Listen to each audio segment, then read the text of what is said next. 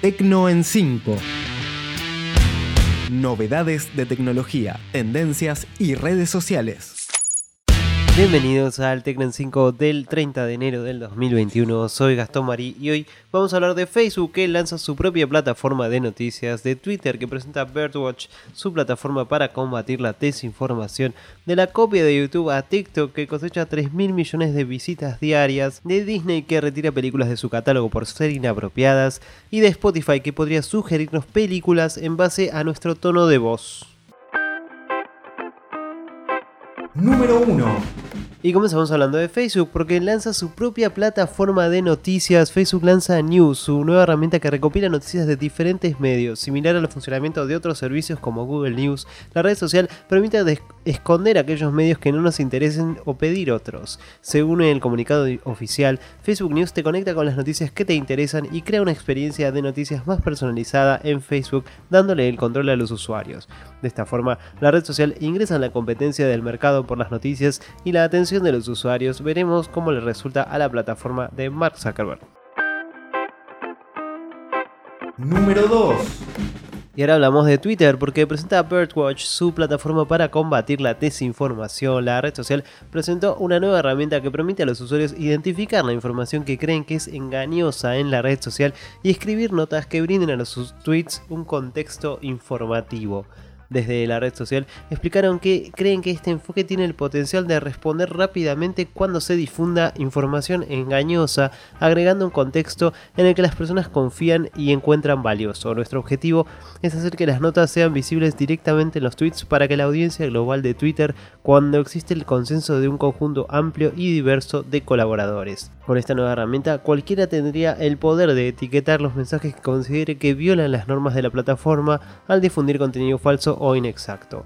Por el momento, Birdwatch se encuentra en fase de pruebas y disponible solo para algunos usuarios en los Estados Unidos. Podés volver a escuchar este episodio, suscribirte al newsletter y colaborar en tecnoen5.com.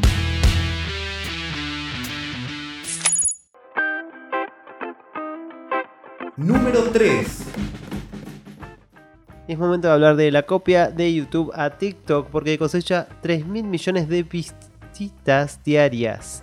El competidor de TikTok lanzado por YouTube llamado Shorts tuvo 3 mil millones de vistas por día en las primeras pruebas en India, según informó la compañía. Shorts copia el formato de la popular aplicación china con videos de 15 segundos a los cuales se les puede agregar música, cambiar la velocidad y otras funcionalidades similares a las que tiene TikTok.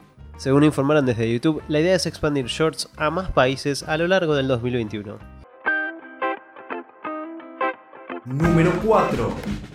Es momento de hablar de Disney porque retira películas de su catálogo por ser inapropiadas. Disney reforzó la seguridad en su recientemente estrenada plataforma de streaming Disney Plus y retiró del catálogo infantil algunas películas clásicas que incluyen representaciones negativas o maltrato de personas o culturas.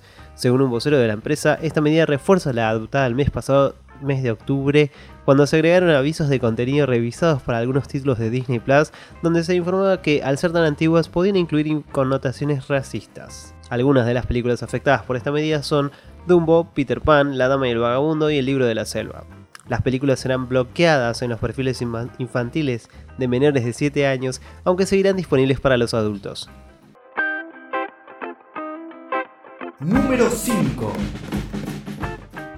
y por último, hablamos de Spotify, que podría sugerirnos música en base a nuestro tono de voz. Según la página especializada Music Business Worldwide, la plataforma de streaming musical compró una patente que utilizaría grabaciones de voz y ruido de fondo de los usuarios para determinar patrones.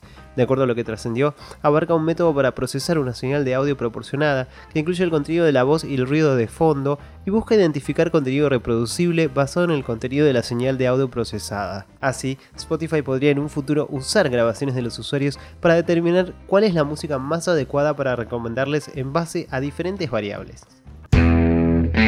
Esto fue todo por este episodio. Nos reencontramos la semana próxima con más novedades de tecnología, tendencias y redes sociales. Si te gustó, no te olvides de compartir, recomendar, darle like y seguirnos en Twitter, Instagram y Facebook en arroba tecno en 5. Hasta la próxima.